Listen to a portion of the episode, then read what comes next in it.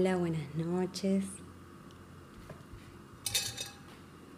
Hola a todos.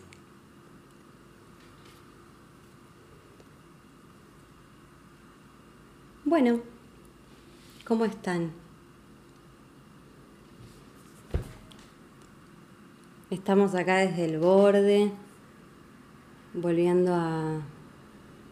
Hola, hola. Eh, cada vid posada, hola, saludos. Charlie. Hola Charlie, ¿cómo estás? Bueno, hoy vamos a compartir con frío, sí, hace frío, está fresca la noche. Se va sintiendo cada vez más el frío. ¡Holis! Bueno, bienvenidos a el ciclo Lectar, un ciclo pensado eh, hace un tiempo para poder hacerlo bueno presencial. Y lo vamos a compartir de esta manera eh, a través de, de esta red eh, y será de, de, 11 a 12 o, menos quizás. Los lunes, los miércoles y los viernes. Y bueno, compartiremos reflexiones, lecturas también. Eh, y eh, será lindo que así sea eh, y que nos vayamos conociendo y hablemos e intercambiemos también pensamientos, sentires. Les cuento que esta noche el tema será la, la empatía. Y charlaremos un poco de eso y compartiré algunas lecturas que los acompañen un rato este lunes. Eh, y espero que les guste, que lo disfruten. Eh, simplemente eso. Mi nombre es Bárbara. Eh, yo participo del borde. El borde Está conformado por Luciano, por Guadalupe, por Laura, a quienes les mando un beso muy grande. Y como saben, la cultura está un poco eh, golpeada y cuesta salir, ¿no? Eh, pegar el salto y que sea satisfactorio. Eh, está compleja la cosa. Y entonces, desde, no sé, estando en mi casa, me preguntaba, bueno, ¿de qué manera eh, puedo sentirme que, participo activamente de este proyecto hermoso, ¿no?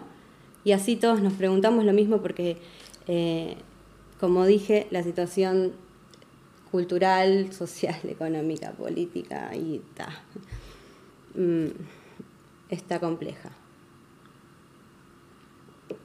Todo está complejo. Así que eh, vamos a arrancar y charlaremos y compartiremos sentires 40 minutos, no sé cuánto será. Este, bien. Si me quieren preguntar algo, contar algo. Hola Lucho, hola Minu. Bueno, no sé, ahí está. ¿Qué pude accederme, Lu? Bueno, em, escribí un montón de cosas porque a mí me encanta escribir, reflexiones, cuestiones que encuentro por ahí y, hay como cierta necesidad en mi vida, sobre todo el papel, del papel, papel y lápiz, lápiz, ¿no? y buscar, me gusta buscar y hola y revisar, bueno, en fin.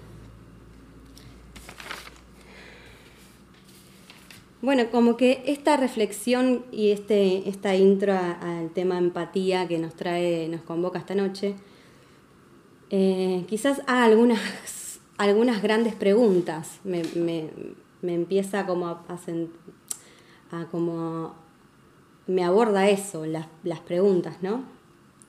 Que aunque no haya respuestas, lo importante es seguir preguntándonos eso, ¿no? Y como la empatía mm, tiene como muchísimas vertientes y, posibles abordajes, pero ¿será que la apatía social eh, es posible? ¿Será que, que, eso acontezca al, al, al 100%? Bueno, así como no creo que no creo en, la, en, la, completitud o la perfección, creo que es una, es una pregunta que termina por ser retórica, no lo sé. Y sobre todo la empatía necesita de, de, sentirse tocada por la otredad. La otredad indudablemente tiene que existir, ¿no? Como básicamente, ¿no? Como voy a leerles.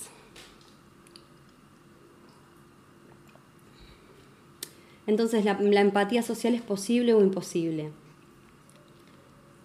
¿La otredad es accesible? ¿Podemos acceder a un otro sin ponernos nosotros primero? primero? ¿Podemos acceder a un otro sin ponernos nosotros primero? Las cosas no son lo que son, sino lo que somos. ¿Y qué es lo que impera hoy en nuestra sociedad o sistema occidental, ¿no? que es como, bueno, imponer identidad, imponer identidad heterosis normativa, patriarcal, capitalista. Eso por sobre todas las cosas, y esto se proyecta a todos, y esto se proyecta a una comunidad, y esto se proyecta a un territorio, y, no podemos negar que eso existe, ¿no? Y desde ahí, nosotros tenemos que pararnos por sobre la empatía, porque encontramos todo lo que acabo de decir anteriormente como algo más bien apático, me parece. como que todo empieza a ser algo que es todo lo mismo, todo lo mismo, el yo es lo mismo, todo lo mismo, todo lo mismo, ¿no? Y ese, ese, ese mismo totalitariza todo, todo, todo lo, genera de esa manera, lo hace que, sea un total, totalitario. Y ese, totalitarismo no admite la otredad. ¿No? Eso, eso sucede. Entonces me parece que, mm, que las preguntas son importantes, ¿no? Por ejemplo, se dice mucho que es ponerse en el lugar del otro, ¿no? Como salirse del yo y, y, ¿no? Entonces, otra de las preguntas, les leo. ¿Cuántas veces nos impulsamos en la vida a probar cosas distintas? ¿Cuántas veces lo quisimos hacer? Probar cosas diferentes. Entonces me hago otra pregunta. ¿Cuántas veces en la vida quisimos desapropiarnos de una idea, de una cosa, de una persona, de una sensación? ¿Cuántas veces? Porque desde ese lado, claro, queremos ponernos en el lugar del otro, exacto, porque desde ese lado eh, no existe, no existe, o sea, no podemos olvidarnos que existe la, apatía, pero no, no, está, no está cabiendo la posibilidad de decir, ok, entonces tengo la intención de desapropiarme de eso. ¿No? Qué, qué bárbaro vivir 30, 60, 70, 90, 80, no importa. Eh, vivir aferrándonos a algo, a, algo porque sí, a una idea porque sí. Y me parece que eso es automatizarse, ¿no? Y cuando uno se automatiza, mm, creo que ahí prevalece la apatía. Mm.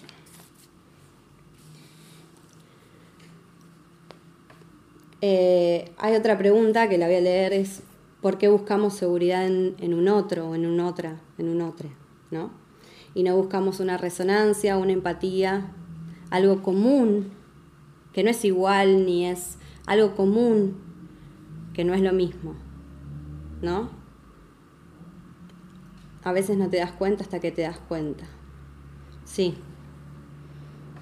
El hecho de que a veces, a veces no te das cuenta hasta que te, da hasta, hasta que te das cuenta, ese hasta que te das cuenta es el, es, me hace acordar esto, ¿no? Es el borde, que no es el límite. Te das cuenta, entonces ahí no prevalece la apatía, prevalece la empatía. Porque te desapropiaste de ese no saber. Y ahora sabes, y puede ser viceversa, dependiendo del contexto, ¿no?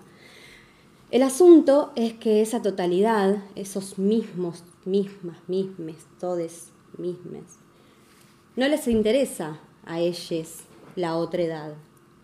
No les interesa lo otro. Porque ese otro desestabiliza, ese otro desestabiliza. Ahí estoy yo tratando, ¿no? Como, o como muchos de nosotros. A partir de ahí ya no te puedes hacer más. claro. Y esa es, la, e, esa es la sensibilidad, ¿no? También interesante. Bien, porque ese otro desestabiliza, porque la empatía subvierte lo automático. Esto, la empatía incomoda, irrumpe. La empatía sensibiliza, nos hace diversos, porque nos permitimos y nos, permitimos percibirnos diferentes. Y esas diferencias nos interpelan. Entonces la igualdad, ahí sí la igualdad se hace presente. Lo común entre todos ya no es tan difícil de ver. El otro ya no es un igual, sino un diferente. El otro como alteridad irreductible al sujeto. El otro ya no es igual, sino un diferente. La diferencia hacia la empatía, porque salirnos del yo y porque finalmente todos somos extranjeros.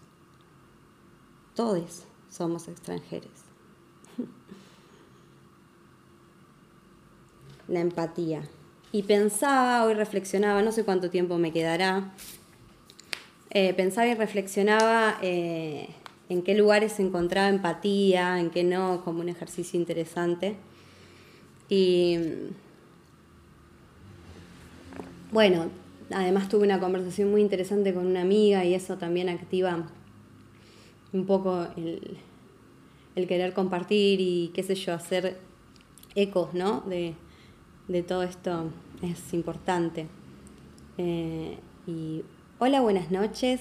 Tengo que resetearme un poco y volver a decir, ¿no? Esto, eh, no me quiero olvidar en lo que me quedé, que es la conversación que tuve y todo lo que acabo de decir. Buenas noches. Este ciclo se llama Lectar, lo estamos transmitiendo desde el borde. Eh, para, bueno, simplemente para hacernos eh, partícipes actives. Así que esa es, la, esa es la realidad, para aportar, para apoyar, porque la cultura está complicada, porque todo está complicado eh, y entendemos que, bueno, desde ahí es importante este, el active Cuesta, cuesta, pero se, va, se va hacia ahí, así es. Así que bueno.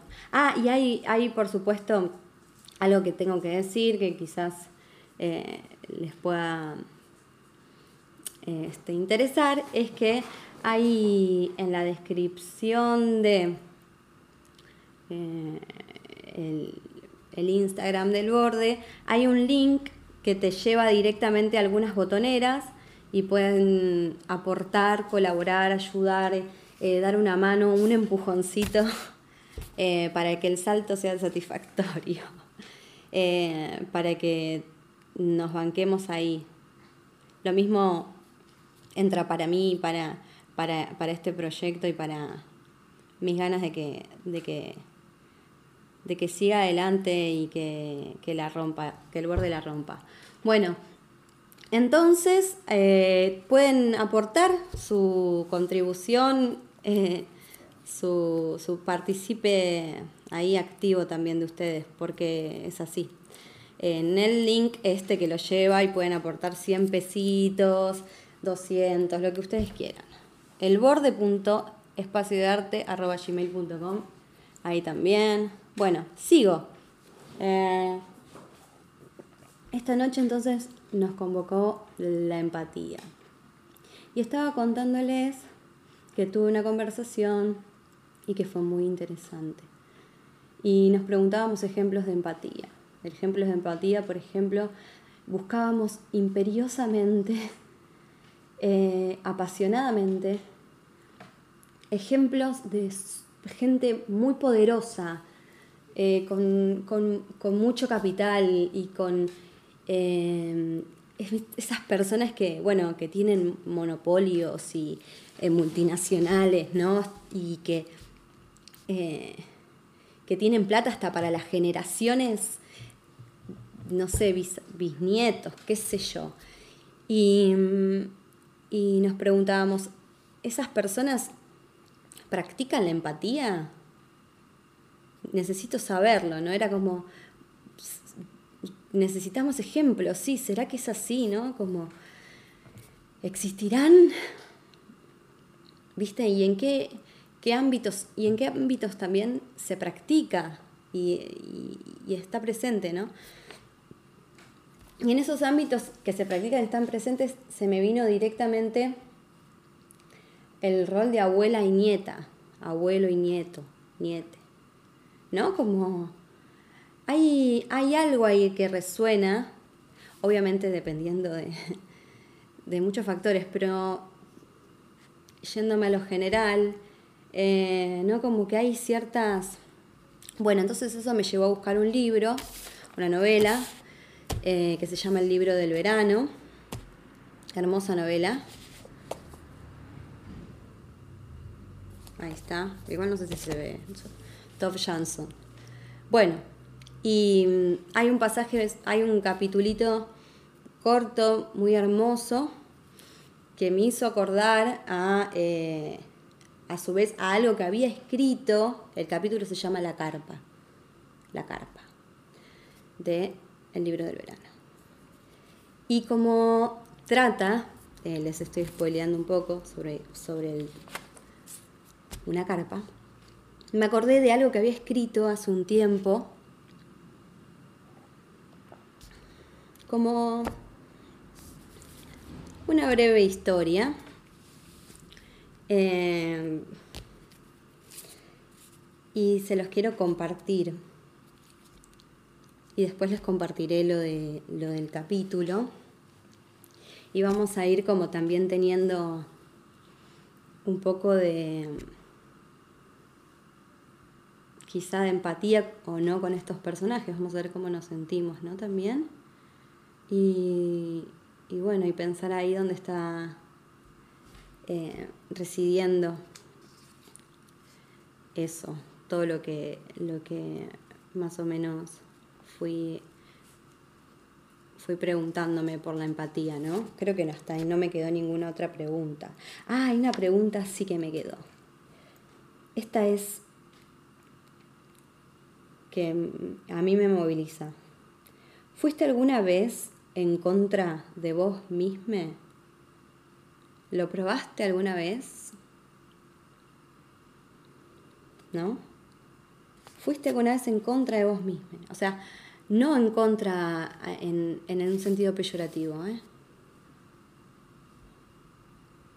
Como, ah, un ejemplo muy claro de esto es, ah, mira, ah, esta palabra, no, esta palabra no la voy a usar más.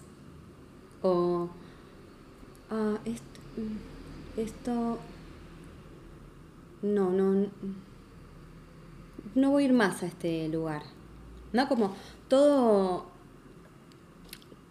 todo desde ahí, ¿no? El, ¿Fuiste alguna vez en contra de vos misma, de vos mismo, de vos misma?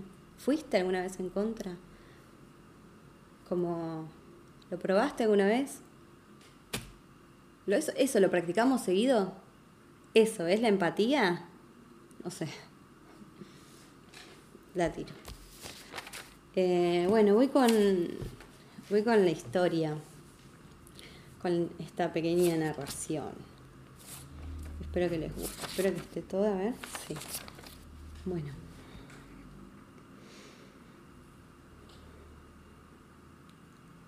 Yo sabía lo que se venía. Claramente lo creé. Las mañanas súper frescas. Las noches terriblemente frías. Nariz, manos y pies entumecidos. Ella totalmente indiferente, inimputable, inalterable. La noche más horrenda fue en la carpa. Ya está. Silencio y oscuridad, sonidos de la noche y descanso total. Eso quería yo. Eso quería yo. Y ella titila pero no se apaga. No sé qué pasa, titila pero titila pero no se apaga. Mira, no se apaga. Y los golpeteos o palmaditas tímidas y con culpa la linterna. Odiable. Se la saqué de las manos. Claramente era sencilla la cosa. Las pilas. Listo, chao. A la mañana, el tazón de sopa cargado de café. Tres saquitos la Virginia le puso. Yo pensé que Camila solo tomaba jugos verdes y juzgaba. Bueno, me cerró el orto. No cruzamos palabras, sí miradas, obvio, miradas esquivas. No le voy a hablar. Las dos pensábamos lo mismo, es claro eso. Y después todo eso se fue al tacho.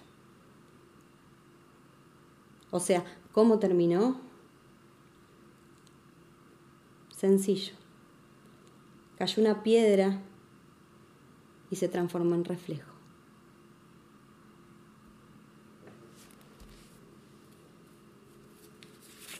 Bueno. Y ahora, después, a ver, todo el tiempo. Eh, y ahora les compartiré el, el capítulo del libro del verano. Algo curioso que me pasó hoy, yo creo mucho en las metáforas, en las alegorías y demás. Es...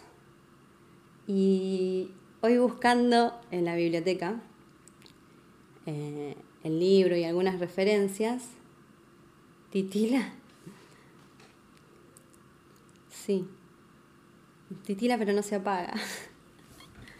bueno, encontré así, encontré un libro de 1009, pero ya les digo. Esperen, esperen, esperen. 1971. 1971, que se llama Diccionario Práctico del Camping.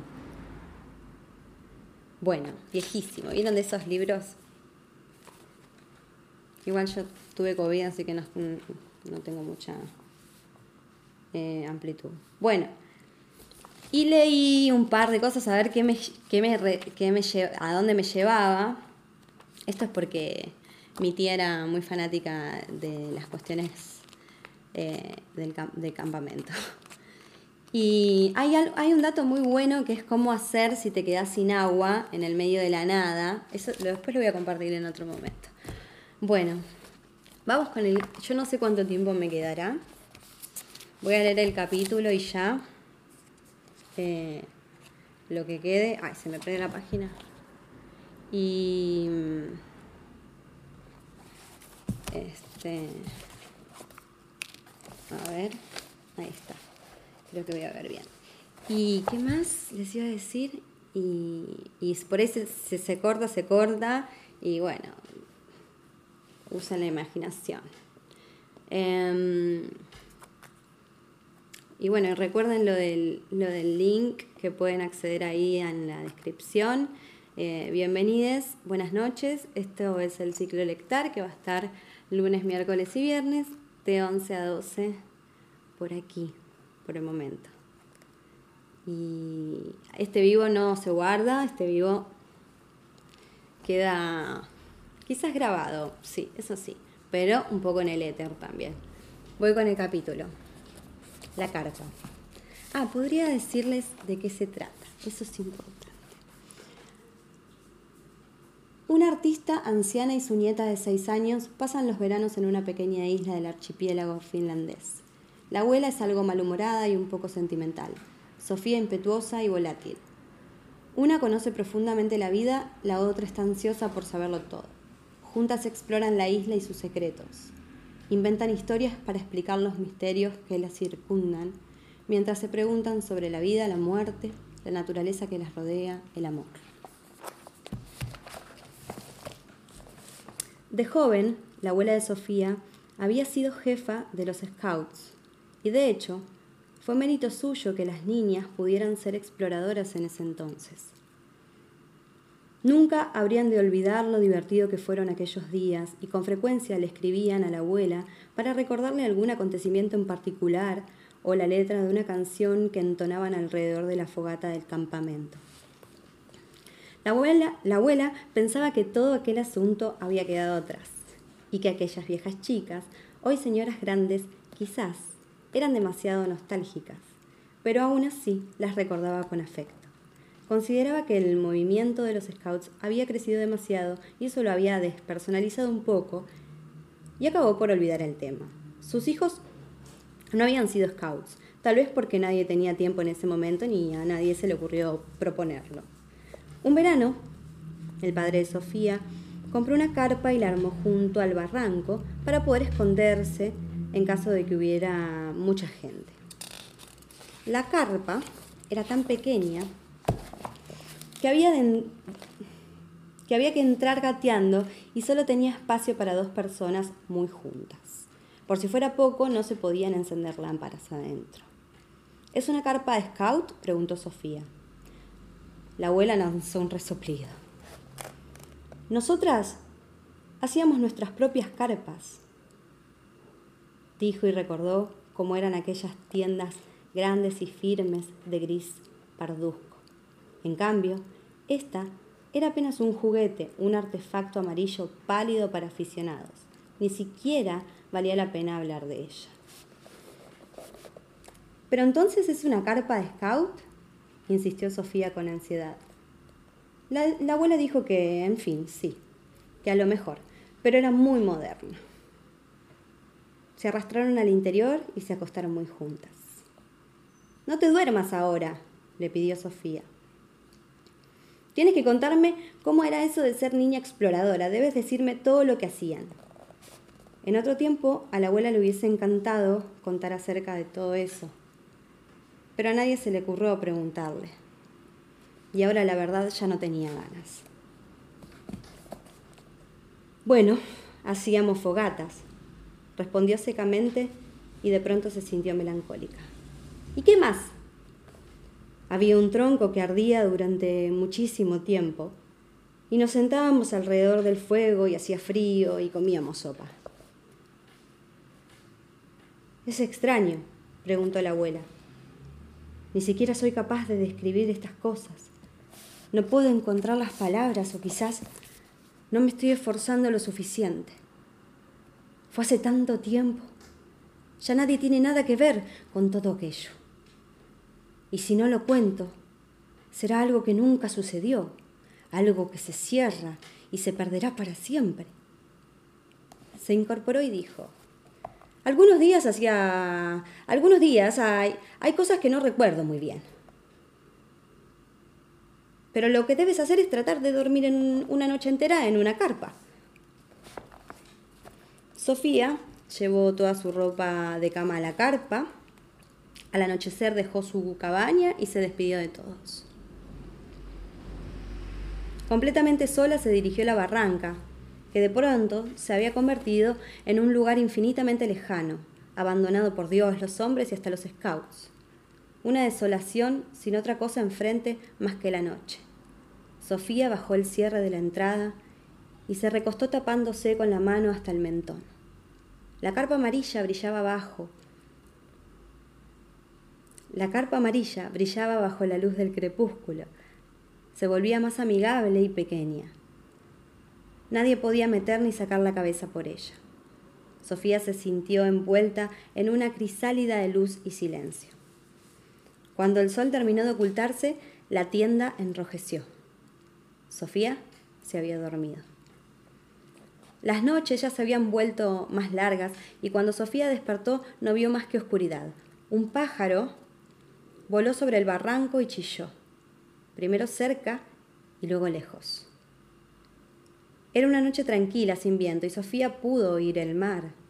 Nadie andaba por la barranca, y sin embargo se podía sentir como la grava se movía, como si alguien la pisara. La carpa protectora había permitido el ingreso de la noche tan cerca que Sofía tuvo la impresión de haber estado durmiendo al descubierto. Los pájaros ahora lanzaban otro tipo de gritos, en tanto la oscuridad se llenaba de movimientos y sonidos extraños, que nadie podía explicar ni entender, ni siquiera describirlos. Oh Dios mío, dijo Sofía, no dejes que me asuste. De inmediato comenzó a pensar en cómo sería estar asustada. Oh Dios mío, no permitas que, que desprecien si llego a tener miedo. Por primera vez en su vida empezó a escuchar una tensión. Al salir de la barranca, sintió, también por primera vez, la tierra contra la planta de sus pies, tierra fría y granulada que iba cambiando al ritmo de sus pasos. Sofía pisaba gravilla, hierba húmeda y grandes piedras lisas, y a veces sentía las caricias de las plantas altas como arbustos contra sus piernas. La tierra era negra, pero cielo y mar parecían envueltos en una tenue luz agrisada.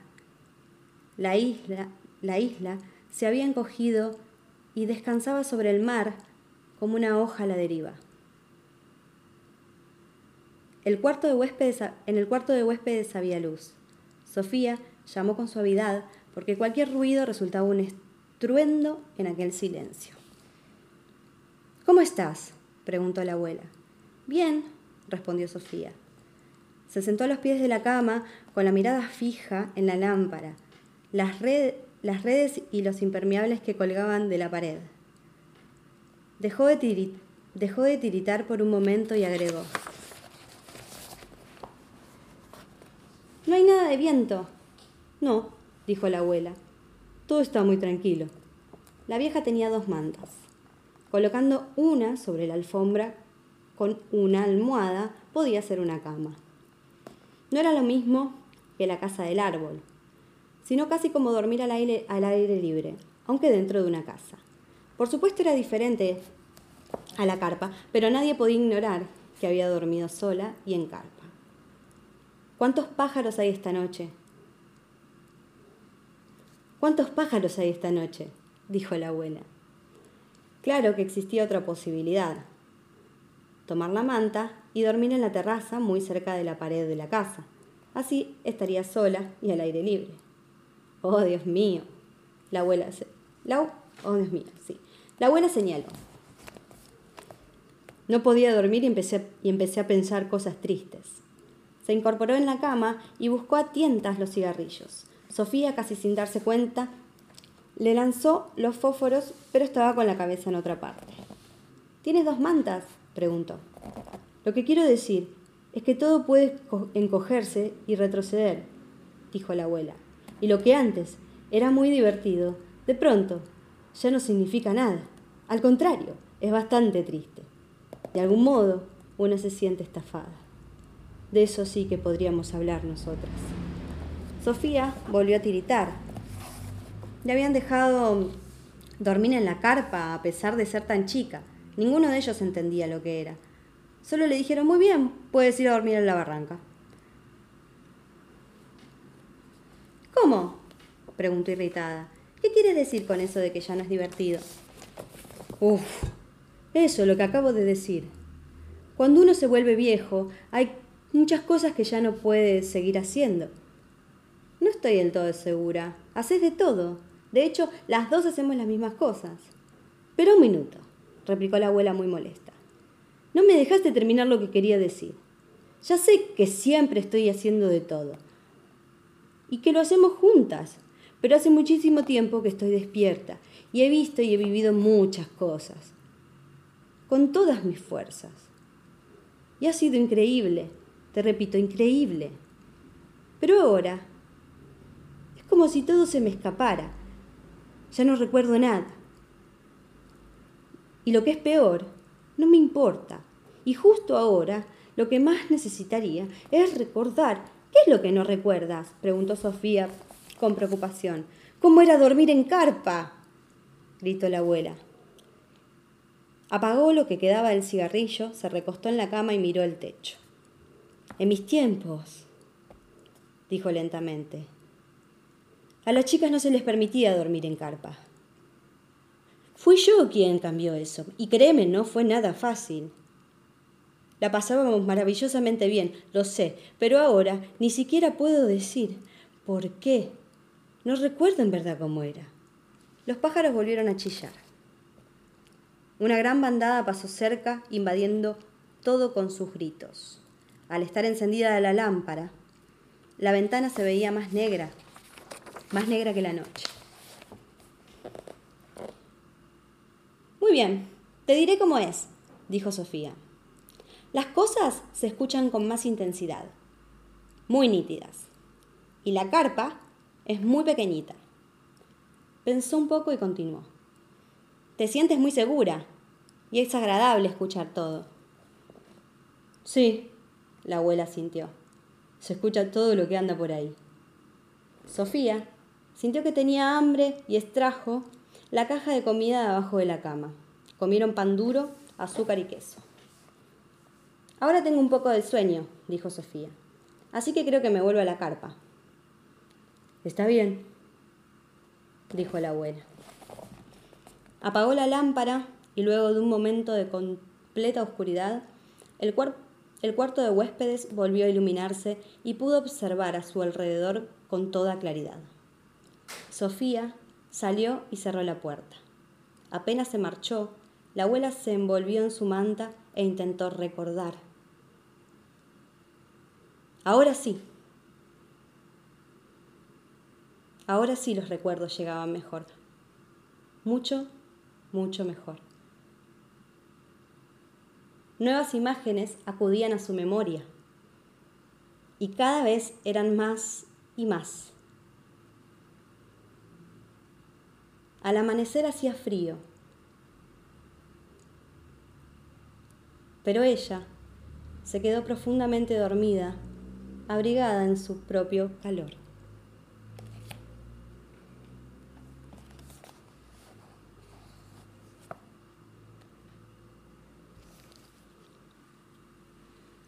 Bueno. El libro del verano. Tove Jansson. Hermoso capítulo. Bueno, y como ya saben, eh, vamos a estar aquí eh, transmitiendo desde el borde en estas noches de de lecturas, reflexiones, temáticas. Espero les, les haya gustado mucho, que lo hayan disfrutado. Es un rato de abstracción. Yo los invito, les invito a eso. Un rato de abstracción. No sé cuánto voy, ¿40 minutos? ¿Una hora? Ay, hermoso, gracias. Tefilín. Hola, buenas noches. Gracias por estar ahí. Muchas gracias. A todos quienes estuvieron. Y, y así será. Reflexión, temas, charlaremos. Hola, belleza. Gracias, Gonzulina de la Mars. Bueno, me encantó. Me encantó compartir esto con ustedes. Y me encantó eh, este momento, ¿no? Como nos quedamos aquí un ratito disfrutando, escuchando. Eh, esto fue también una prueba. Acuérdense del link si quieren ahí. Hay, hay quienes este, dicen lo del cafecito. Esto es un empujoncito. Eh, le mandan ahí un, empujoncito al borde. Buenas noches, que tengan linda noche, que descansen. Eh, yo me voy a prender un puchito, me voy a tomar un tecito. Hola Charlie, buenas noches, te mando un abrazo, les mando un abrazo a todos. ¿Les gustó? Cuéntenme. Después cuéntenos al borde, en Instagram. Por favor, todas, todas opiniones bienvenidas. Les mando un abrazo enorme. A prender el pucho. Y les mando un abrazo, que descansen.